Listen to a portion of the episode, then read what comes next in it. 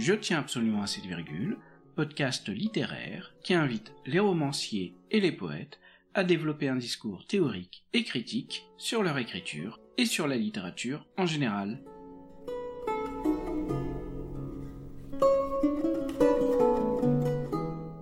Je reçois aujourd'hui Flora Bofanti, écrivain d'origine brésilienne, qui a commencé dans son enfance et son adolescence par la musique, avant de se consacrer à l'écriture. Flora Bofanti a publié son premier ouvrage, un recueil d'aphorismes intitulé Lieux exemplaires aux éditions 1 en 2018. Ce dernier a reçu le prix de la revue. Elle a publié récemment un deuxième livre, Prolifération, en 2022, toujours aux éditions 1. Le présent entretien fait suite à celui déjà paru sur Zone Critique il y a quelques jours. Si ce dernier explorait plutôt les pratiques d'écriture de Flora Bofanti, ou encore la définition de certaines notions, telles que la distinction entre poétique et poésie, on s'attardera davantage aujourd'hui sur des questions de style, je précise que les deux entretiens se complètent, mais peuvent se découvrir séparément. Pour enrichir cette rencontre, vous entendrez aujourd'hui deux lectures de la comédienne Hélène Gratté.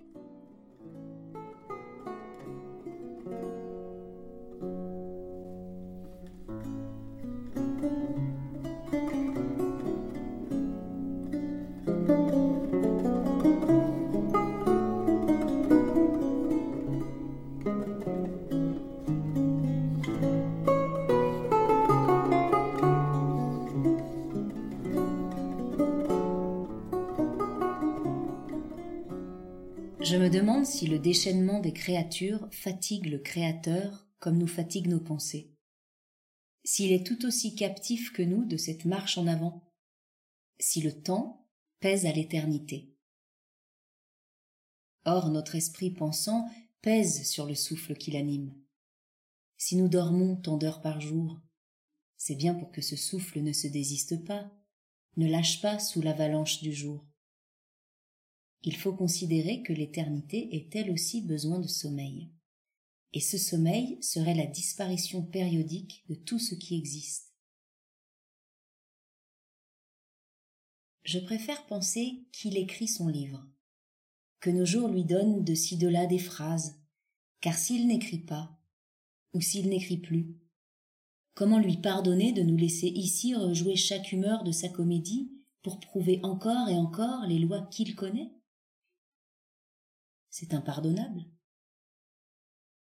À moins qu'il l'ait fini, que son meilleur soit déjà trié, sublimé dans une autre dimension, une autre forme que la vie, mais que nous, les siècles, soyons sa conscience, comme la conscience de l'auteur qui ne s'arrête pas à la fin de son livre, qui n'est pas le livre et ne le devient pas, qui est obligé de poursuivre ses circulations, de trébucher sur les cailloux déjà mesurés, tant que dure le temps. Et qu'est-ce qu'une conscience? Sinon une intelligence prisonnière du temps, une éternité captive, qui ne décide pas de la fin de son discours, qui doit le continuer, alterner ses contenus, se changer, jusqu'à l'extinction du corps qu'elle sert, quoi que cela lui coûte d'infidélité envers soi-même. Infidélité de contradiction, inévitable à la conscience qui a peu de questions majeures et beaucoup de jours pour les considérer. Ce que j'envie d'ailleurs dans les récits de conversion, c'est moins la foi que la capacité de stabiliser une réponse dans le temps. Et je me demande même si ce récit n'est pas parfois un outil de stabilisation. Infidélité d'oubli, car elle ne peut pas maintenir allumé tout ce qu'elle a déjà éclairé. Infidélité d'imperfection, par les ports qu'elle fait suivre aux perles. C'est pour cette raison d'ailleurs que nous allongeons sur la page ce que nous aimons elle est plus à même de se dédier à nos enfants préférés, de leur assurer une communauté d'égale valeur pendant que nous chancelons à la tranchée. Et le pire pour la fin, infidélité d'amour, qui fait que la mère ayant perdu ses douze enfants pense à son repas quand la faim vient. Mais ce n'est pas seulement la faim qui vient. Pas besoin du ventre pour en avoir assez des larmes. La loi de l'alternance suffit Il reste que le ventre est une humiliation supplémentaire. Ce que la douleur ne put, la faim le put. C'est ainsi que Dante formule notre inquiétude quant à cette humiliation, ici traversée par Hugolin, qui, appelant pendant deux jours ses enfants morts, finit rongé de faim par les faire venir à soi d'une autre manière.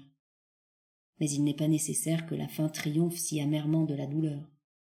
Que l'appétit puisse, ne fût-ce que mettre en veille le deuil, c'est un fait qui ne cesse de choquer l'intelligence. Elle dont le pays natal est l'éternité, et qui parle ici une langue étrangère.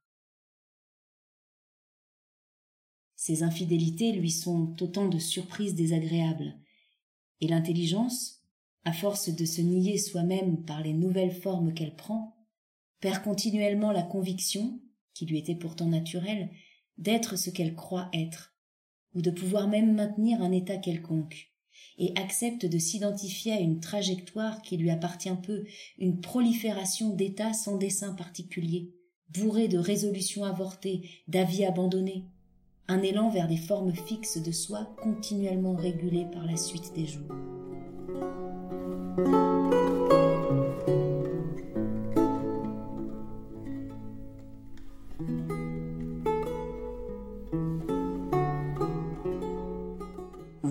Fréquemment de l'analogie, c'est-à-dire de l'association de plusieurs idées entre elles. Par exemple, vous écrivez au début de lieux exemplaires Imaginez une pièce emplie d'humains tous silencieux. Si un seul émet un bruit, elle perd son silence. Le silence de la pièce se compose de tous les silences. Un seul bruit masque tous les silences. Le mal est comme un bruit, le bien comme le silence. Comment ces analogies vous viennent-elles? Se présentent-elles d'emblée à votre esprit, ou procédez-vous d'abord par tâtonnement Le plus souvent, les images viennent d'un coup. Enfin, les meilleures, elles viennent comme ça comme un cadeau. C'est assez précieux. Et euh, vous les retravaillez, ces images, après? Non, je, je développe, mais euh, oui, je peux les développer parce que l'image, elle vient confirmer une intuition, la consolider et puis euh, l'ouvrir à de nouveaux développements parce que l'image ramène des objets, enfin des objets, des détails qui sont dans l'image qui, euh, qui sont des pistes pour euh, développer euh, l'analogie. Et parfois, je cherche une image délibérément.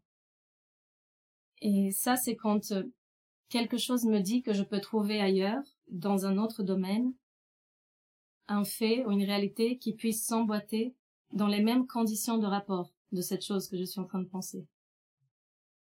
Et quand est-ce que j'ai cette impression? C'est quand j'ai une intuition des conditions de rapport détachée de la chose. Quand je vois une sorte d'ombre se détacher. C'est un des effets précieux de l'analogie, celui de nous faire sentir des conditions de rapport détachées des faits qui les manifestent, comme extraites des réalités. Elles nous font sentir comme des sortes d'ombres. Et ces ombres sont plus profondes que la réalité, que les réalités qui les manifestent c'est pour ça que quand on arrive à relier deux réalités entre elles, on a l'impression de les transcender les deux. Il y a quelque chose qui dépasse des réalités, par exemple, est-ce que vous pouvez développer cette image d'ombre? Oui, oui, oui. Je vais développer. Hmm. Je vais faire un petit détour et je vais développer. Si on suppose que les différentes couches du monde proviennent des mêmes matrices, si on suppose qu'elles sont des émanations du même source, l'analogie est cet outil qui nous permet d'explorer ce qui est d'abord inexplorable par moyen de ce qui est explorable, c'est-à-dire d'explorer l'invisible par le visible. C'est comme ça que la pensée chinoise, par exemple, a exploré différents caractères d'énergie. Parce qu'on peut dire que l'énergie est inexplorable parce qu'elle est invisible et qu'elle est inattrapable. Mais eux, ils encerclent chaque caractère d'énergie par une série de correspondances qui devient une sorte d'accord vibrant, qui devient lui la définition de, cette énergie. Vous voyez, c'est une manière de définir très différente de celle euh, en Occident. Et Alors, pour euh, développer l'image, cette idée d'ombre, quand on cherche une image, c'est comme si on cherchait deux fréquences harmoniques à l'intérieur d'une même note. Deux fréquences harmoniques parallèles qui résonnent à des hauteurs différentes, mais qui appartiennent à une même note fondamentale. Et cette note, c'est l'ombre dont je parlais. C'est la matrice qu'on ne peut pas regarder de face. Mais quand on arrive à mettre en parallèle deux réalités par une analogie, on commence à voir une idée lointaine de cette ombre. Et ça, ce serait sa fonction dans la pensée. Disons, ça n'a pas été très exploré en Occident, c'est une chose plus orientale, mais en Occident, elle, est, elle reste plutôt dans le domaine euh, de la poésie, dans le domaine littéraire. Et euh, pour montrer euh, un des effets de la métaphore, qui dans la littérature n'a pas besoin d'être un outil de connaissance, elle peut simplement servir à créer des effets, j'ai choisi un extrait de Rilke qui permet de de voir cette saturation de l'image qu'il crée. Et c'est un requiem qu'il écrit à un conte qui, qui vient de se suicider. Je vais vous lire l'extrait. Hélas, la vie te paraissait privée de sens. Je sais, je sais. Couché devant, tu palpais les rainures comme on suit du doigt l'épitaphe sur une tombe. Et ceux qui te semblaient brûler de quelque clarté, tu le tenais devant ces lignes comme un flambeau. Mais la flamme s'éteignit avant que tu eusses compris. Peut-être du fait de ton propre souffle,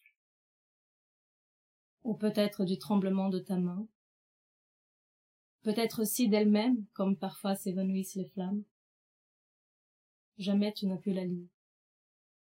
Quant à nous, nous n'oserons pas lire à travers la douleur, ni de si loin. Alors, cette métaphore euh, du déchiffrage de la vie avec l'assistance d'un flambeau qui est lui-même la représentation de, de ce qu'on comprend un peu de la vie était déjà assez complexe et vers la fin de l'image, il crée cette ramification d'hypothèses sur l'extinction de la flamme. Et on sent bien qu'il s'est laissé emporter par le sens littéral, et qu'à un moment donné, il ne s'est plus soucié de garder la parallèle avec le sens figuré. L'image devient assez obscure. Mais, puisqu'il s'agit d'une métaphore, on a cette impression que si on s'y arrêtait un petit peu, si on se penchait un peu, on pourrait peut-être découvrir qu'est-ce que chaque détail euh, représente dans son sens figuré. Évidemment, on s'y arrête pas, mais on garde cette sensation d'une image qu'on n'a pas épuisée. Vous voyez une image sans fond. Et je crois que c'est cet effet, cette sensation-là que Rilke veut créer, et qui est peut-être la sensation que ce conte avait devant la vie, devant, euh, oui, comme une image qu'il n'a pas arrivé à, épuiser. Donc, euh, d'une certaine manière, il arrive à, à nous faire l'expérience de ce dont il parle. Ça, c'est assez beau.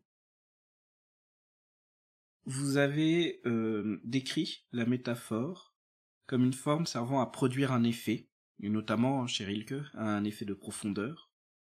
Quelle fonction l'analogie, c'est-à-dire ce travail des similitudes entre des réalités différentes, occupe-t-elle dans votre travail poétique? Il y a plein de raisons différentes qui peuvent me donner envie de, de créer une image. Mais en général, ce qui m'attire dans les images, c'est qu'elles sont très rapides. Elles disent beaucoup et très vite, et elles demandent peu d'efforts de la part du lecteur. Si on essaye d'éclairer une chose depuis un certain angle on peut soit discourir longuement sur cette chose, ou bien on crée une image. Et cette image non seulement a une grande précision, mais elle nous surprend aussi par des éléments qu'elle ramène par surcroît, qui n'étaient pas prévus. Euh, je trouve aussi que les images sont assez persuasives, on tend naturellement à s'incliner devant une image qui fonctionne. Et un dernier avantage qui n'est pas négligeable, c'est que on n'oublie pas une bonne image. Elle devient comme une, hum, un accès facile et concentré à une pensée. Donc c'est vraiment l'aspect saisissant de l'image que vous recherchez. Oui, oui, cette rapidité, hum, cette précision, cette richesse aussi. Et peut-être cette matérialité. Retravaillez-vous le rythme ou la sonorité de vos phrases Et si oui, à quelle fin? Alors, je retravaille le rythme, oui, beaucoup. Mais pour être plus précise, je retravaille le rythme avec lequel le sens tombe. C'est pas tellement euh, un travail sonore. Et après, pour le rythme, je crois qu'il y a des règles assez intuitives qu'on on comprend au fur et à mesure. Par exemple, si j'écris trois phrases qui ont la même longueur, j'ai souvent une sensation qu'elles créent euh, une fixité et qu'il faut casser une des phrases. Donc euh, c'est plutôt pour le rythme pensé dans la continuité du poème et qui forme une ligne qui accompagne la lecture. Oui, pour le rythme sonore, oui. Après, pour le rythme du sens, c'est plus compliqué à expliquer. Qu'entendez-vous par rythme du sens exactement? C'est vraiment l'expérience de lecture en, quel flux dans la conscience du lecteur ces termes euh, créent. La phrase dans cet ordre, par où elle commence, comment elle finit, quel est le flux qu'elle crée dans la conscience du lecteur? Est-ce qu'elle est difficile à saisir ou est-ce qu'elle se donne très facilement? Enfin, vous voyez? Donc le rythme sert à rendre euh, les images plus saisissantes encore. Et ça travaille dans ce sens-là? Oui, oui, oui. Oui, parce que je, je me soucie beaucoup de l'ennui et euh, de la difficulté de lecture. J'essaye toujours de rendre la lecture plus euh, facile et fluide. Vous avez parlé de rythme du sens. Pensez-vous que la sonorité ou le rythme puisse prendre en eux-mêmes une dimension sémantique? Ça me semble assez douteux de voir un sens à l'intérieur d'un rythme, parce que le rythme, après tout, c'est très abstrait. Par contre, certains rythmes ont été associés dans l'histoire de la poésie à différents types de poèmes. Et ça me rappelle un poème de Pessoa où euh, il fait un poème d'amour il commence les deux, trois premiers vers en parlant de son amour, et il le fait dans un rythme ternaire, qui dans la tradition lusophone est associé à la poésie lyrique. Et après, il crée une image et dit mon amour est comme euh, un, navire qui part faire des explorations maritimes dans l'Atlantique, etc. Et comme Rilke, il se perd dans le sens littéral de l'image et il oublie son amour. Et pendant plusieurs vers, il parle que des marins, du bateau, de, la difficulté du voyage. Et tout ça, il le fait dans un rythme binaire, qui est associé à la, poésie, à la poésie euh, épique. Et à la fin du poème, il se dit, ah, j'ai oublié que je voulais parler de mon amour. Et voici que mon poème est fini. Et ces deux derniers vers, il, revient au rythme ternaire. C'est très impressionnant. Mais est-ce que, quand on le lit, ces subtilités rythmiques euh, nous percutent? Est-ce que, est-ce que ça a un effet réel de sens sur nous? Je pense qu'il faut être vraiment très imprégné de cette tradition poétique pour que cette subtilité rythmique ait une chance de porter un sens pour nous. Enfin, disons que je crois qu'il y a des manières plus efficaces de transmettre un sens. ça m'a rappelé une autre chose, cette question. C'était, euh, ça m'a rappelé le livre Dialogue avec l'ange. C'est un livre transcrit par Gita Malache.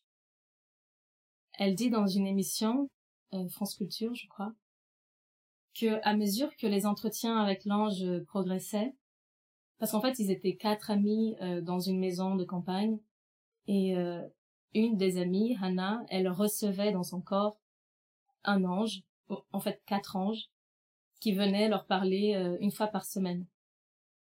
Et euh, Gita Malach transcrivait euh, ce que disait l'ange.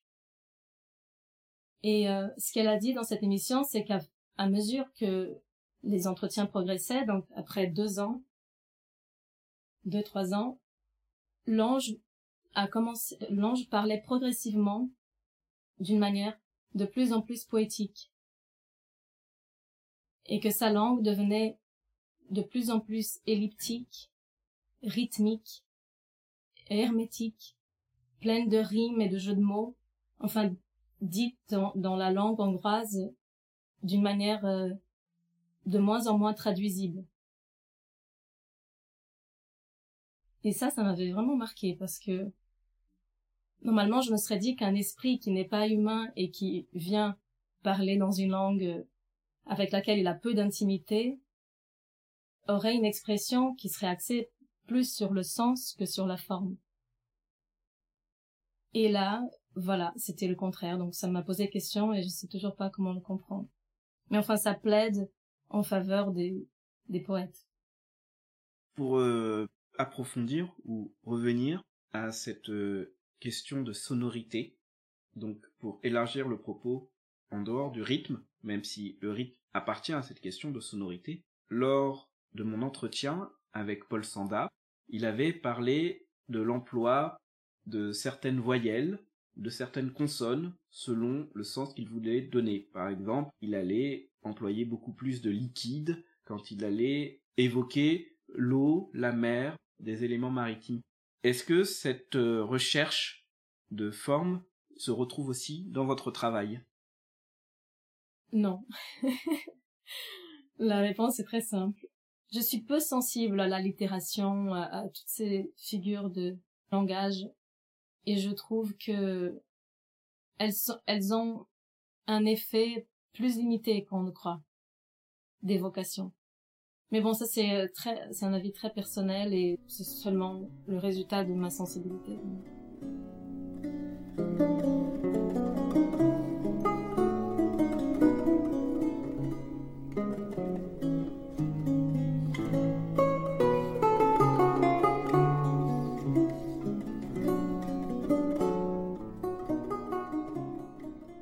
L'homme qui déclare avec emphase à telle femme son amour unique et absolu, dont on découvre qu'il a reçu peu avant une lettre de rupture d'une autre qui le faisait hésiter, avec qui il serait parti, nous semblera vite pathétique, même s'il vit cette déclaration avec une oublieuse sincérité. C'est aussi le cas pour toutes les fois où un esprit débrouillard s'est caché derrière une pose héroïque, où l'homme a fait semblant de courir un risque qu'il a en réalité évité où il a tenu à la vie plus qu'à l'éternité et n'a pas eu l'honnêteté de renoncer à l'éclat de cette dernière. Nous sommes tous cet homme. Nous ne voulons pas renoncer à l'éclat. Nous savons qu'il est plus juste, que l'abandon au risque est plus vrai que les calculs, les précautions, le confort, même si nous ne sommes pas encore à la hauteur de ce savoir. Nous savons, au fond, que les beaux discours soutenant nos lâchetés sont plus vrais que nos lâchetés parce qu'ils sont beaux, évidemment ils ne correspondent pas à la réalité. L'intelligence qui à chaque pensée cherche la beauté, qui est sa maison et qui lui manque, ne cesse de mentir pour se rapprocher de soi et survivre aux avilissements auxquels l'estomac la soumet. Elle n'a souvent pas la force pour freiner ses élans, alors qu'elle produit de beaux arguments. Elle rend noble ce qui ne l'est pas, certain ce qui doute, cohérent l'incohérent, et quand, au contraire, l'estomac est malheureux et se venge de ses élans frustrés, elle sait aussi le justifier. À son aise, de toute pensée envieuse, elle fait un devoir de justice. Des jalousies, une responsabilité sociale. Du désir de faire mal, le respect pour la loi.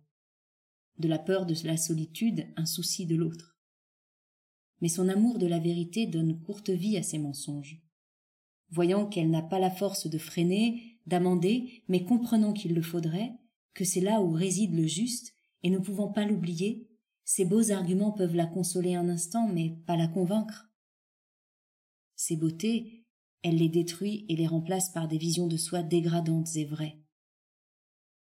Elle balance ainsi entre ces deux amours, beauté et vérité, qui en elle sont séparés, et dont la séparation est le mobile même et le sens de son progrès. On peut dire que ce mensonge quotidien qui suppléait la distance entre ce que nous sommes et ce que nous aspirons à être, qui fait du débrouillard un héros, cette précipitation illégitime vers la beauté est une marche de plus, bien que torse, dans l'escalier secret qui mène l'intelligence à sa propre rencontre. De même que nous voyons le bout de la rue avant d'y arriver, nous reconnaissons ce qui est juste avant de pouvoir nous y accorder. Et si nous nous embellissons aux yeux du monde, c'est une tentative de déplacement, une sorte d'espoir. Et c'est par ce même espoir que le mensonge d'un autre produit en nous une intense répulsion. La répulsion est proportionnelle à la distance qui réside encore en nous, si toutefois cette distance est vécue comme distance, car c'est le désir de perfection en nous qui communique sa force à la répulsion. C'est le désir qui rend amer le miroir. Ceux qui connaissent la perfection n'ont plus de quoi fabriquer ce mépris. Ils jugent. Le Bouddha juge. Ils estiment parfaitement les mensonges, les fausses justifications, mais cette vision ne provoque en eux aucun sentiment. C'est pour cela que le juste est le meilleur juge. Il ne surcharge pas les sanctions de son propre désir.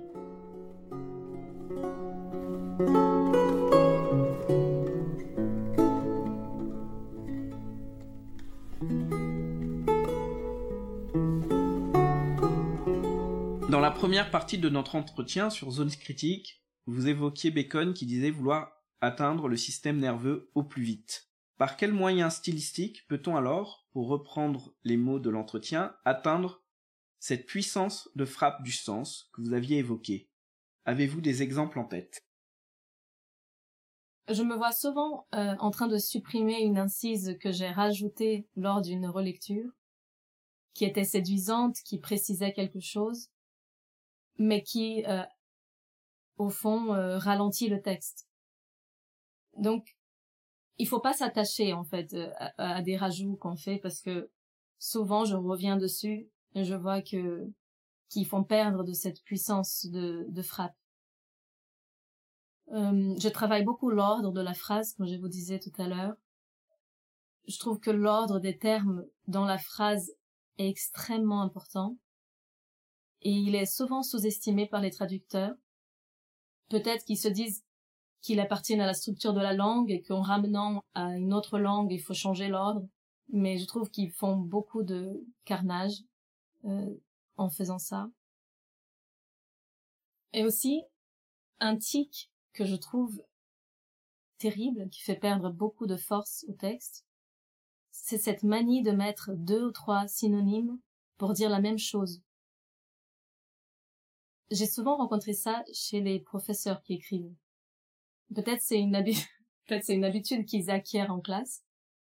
peut-être pour euh, gagner du temps, pour euh, prolonger leur phrase et gagner du temps pour euh, penser à la phrase suivante, je sais pas.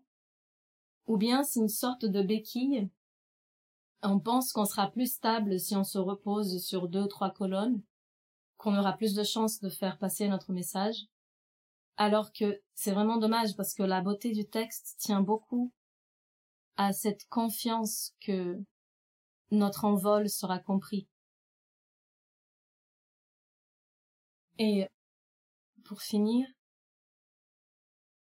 ce que je fais souvent aussi, c'est que je supprime une phrase qui a été utile pour moi lors de l'écriture, pour me conduire à la phrase suivante, mais qui rend le texte trop explicatif après coup. Je veux dire qu'il y a une troisième phrase qui développe la deuxième, et on a déjà le sens implicitement. Et je peux donc supprimer la deuxième phrase parce qu'elle est déjà pliée dans la troisième. C'est pour chercher de la rapidité, encore une fois. Parce que il faut être plus rapide que le lecteur pour le, ralentir, justement.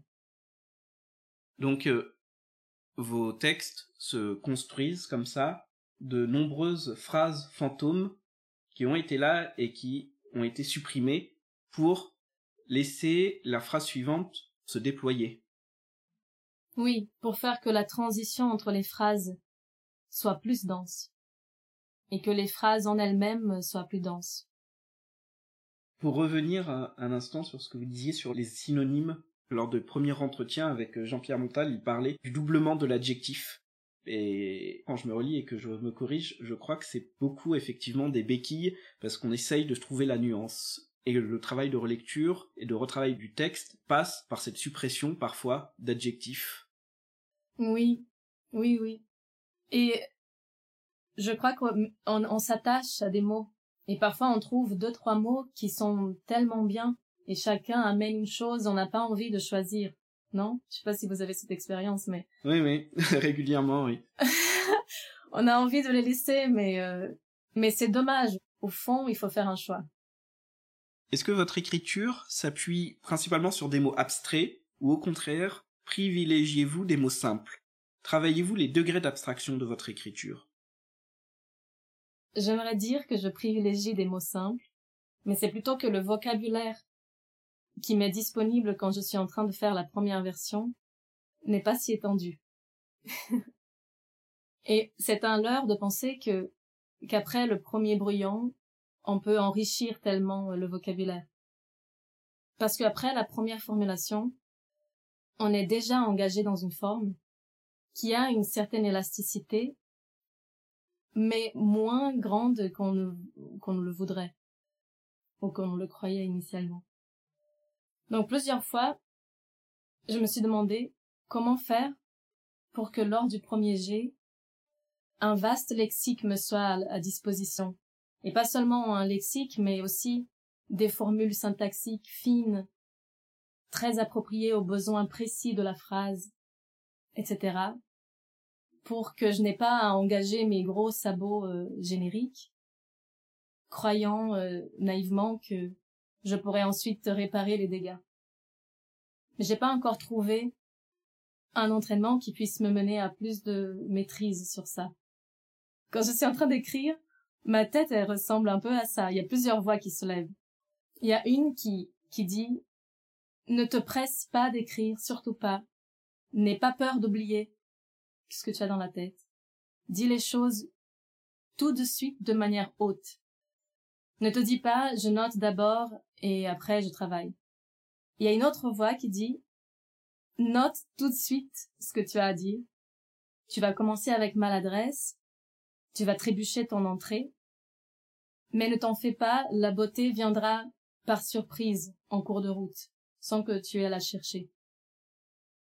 Et c'est vrai que cette première écriture, elle est maladroite, mais comme il y a quelque chose en elle de plus pressé, qui ne s'est pas donné le temps de, de contrôler, il y a plus de vie en elle, plus d'éléments en elle échappent à notre goût.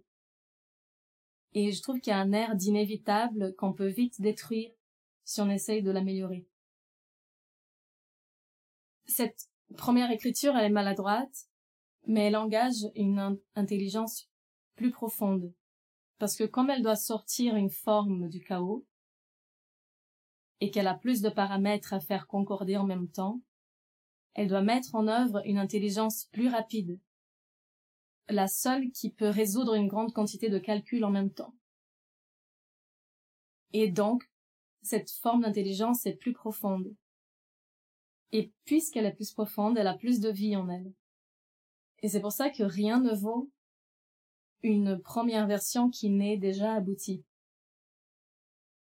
Je crois que quand on formule pour la première fois une chose, on est réellement tourné vers l'expression de cette chose qu'on essaye de dire, alors que quand on revient dessus, lors du, du travail, de la réécriture, on est déjà préoccupé par d'autres choses, par d'autres préoccupations, et on insère certaines préoccupations par-dessus, ces autres préoccupations par-dessus. Et parfois ce mélange n'est pas bienvenu pour le texte. Il faut être très attentif quand on relit la phrase après l'avoir modifiée, pour juger si on l'a pas altérée, si elle n'est pas devenue moins pure dans son impulsion.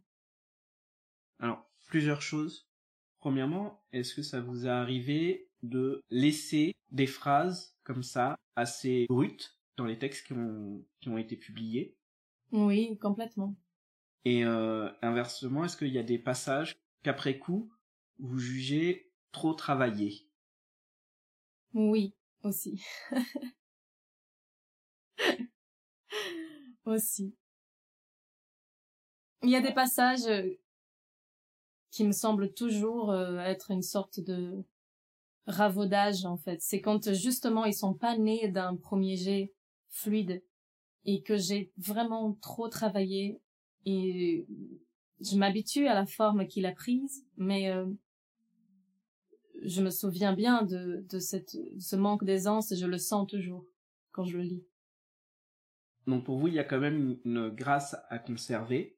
Et je voulais aussi revenir sur ces différentes préoccupations qui viennent parasiter le travail de l'écriture ou la reprise de l'écriture, parce que euh, vous avez affirmé qu'il y a un élan initial qui obéit à une sorte de cohérence interne, d'énergie interne, et que après, lors de la relecture, on est souvent parasité par d'autres préoccupations. À quelles préoccupations pensiez-vous? À d'autres, tout simplement euh, à d'autres préoccupations euh, littéraires. Je veux dire que ce qu'on devait exprimer dans telle phrase est déjà exprimé. Donc on n'a plus cette préoccupation de l'expression initiale. Elle est déjà faite. Et quand on revient dessus, on a le loisir de l'améliorer. Mais on peut être trompé par ce par, ce moment-là. Parce qu'on a euh, tout simplement parce qu'on est plus chargé du besoin de dire la chose principale, on peut euh, lui faire obstruction avec des, des rajouts. Est-ce que vous voyez ce que je veux dire? C'est un peu complexe. Un petit peu, je le pressens, mais si vous pouvez essayer de développer. C'est aussi parce que, alors, quand on relit la phrase, on la connaît déjà. Et d'une certaine manière, on la pousse plus loin. Sauf que le lecteur, il la connaît pas encore. Et cette phrase qui est déjà devenue un résultat d'une première écriture et d'une écriture qui l'a poussée plus loin, elle peut euh, être devenue quelque chose de moins pur, de moins uni, quoi. De moins simple. Ouais, je me vois souvent en train d'améliorer une phrase et puis de revenir dessus. Et une question bonus avant de, de passer à la, à, la dernière question. Est-ce que, par exemple, vous corrigez, je, demande ça parce que moi je suis, je suis un peu là-dedans, est-ce que vous, vous corrigez, par exemple, les, les, les verbes être et avoir Est-ce que vous essayez de varier les verbes ou vous les laissez tels quels? Alors, ça, c'est une question vraiment intéressante parce que en français, je trouve que ça, c'est, c'est une question très forte en France, le bien écrire. Et il y a certaines règles qu'on entend, euh, peut-être on entend à l'école, qu'il ne faut pas répéter les mots, qu'il faut chercher euh, à être toujours très varié, qu'il faut chercher à s'éloigner des verbes être et avoir pour des verbes plus précis, etc. Je pense, je pense que moi aussi j'ai entendu ce genre de choses au Brésil. Et euh, je trouve qu'il faut souvent aller contre ce qu'on apprend à l'école.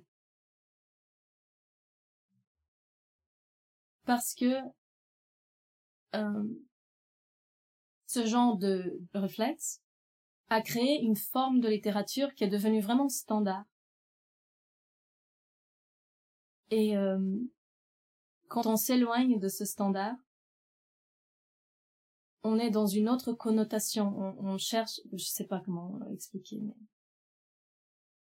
euh... en tout cas, je, je m'éloigne. J'essaye de m'éloigner de cette euh, bonne écriture.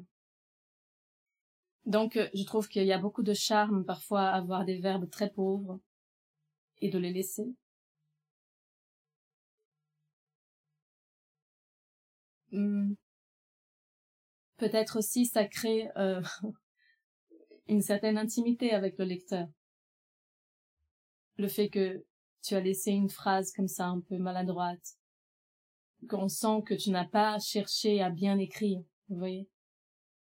Oui, mais ah oui, c'est quelque chose qui est euh, déjà théorisé dans l'histoire littéraire. L'écriture naïve, euh, c'est quelque chose qui était déjà très présent pour la Pléiade et justement avec cette même réflexion, euh, mais, mais, même chez Cicéron, avec cette même réflexion de euh, pouvoir émouvoir le lecteur plus facilement avec des tours peut-être plus simples, plus naïfs, avec une fausse maladresse.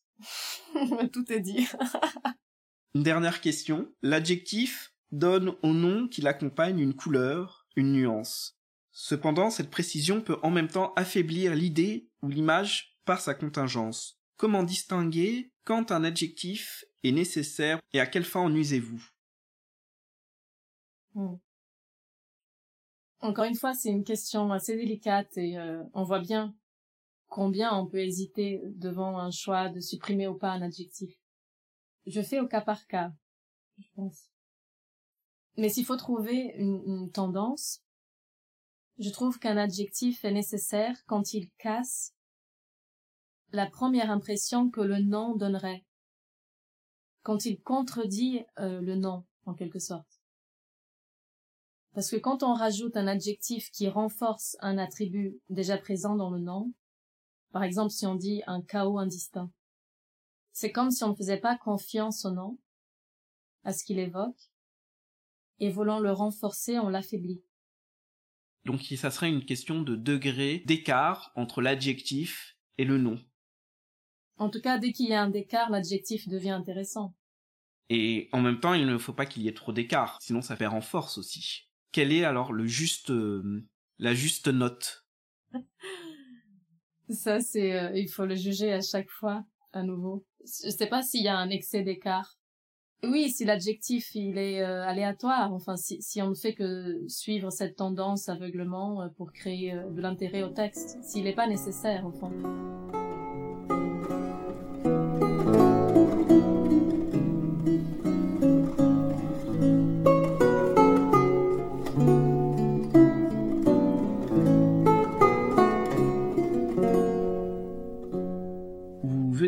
Je tiens absolument à cette virgule, présenté par moi-même, Hervé Veil, avec pour invité Flora Bofanti et des lectures de Hélène Gratté.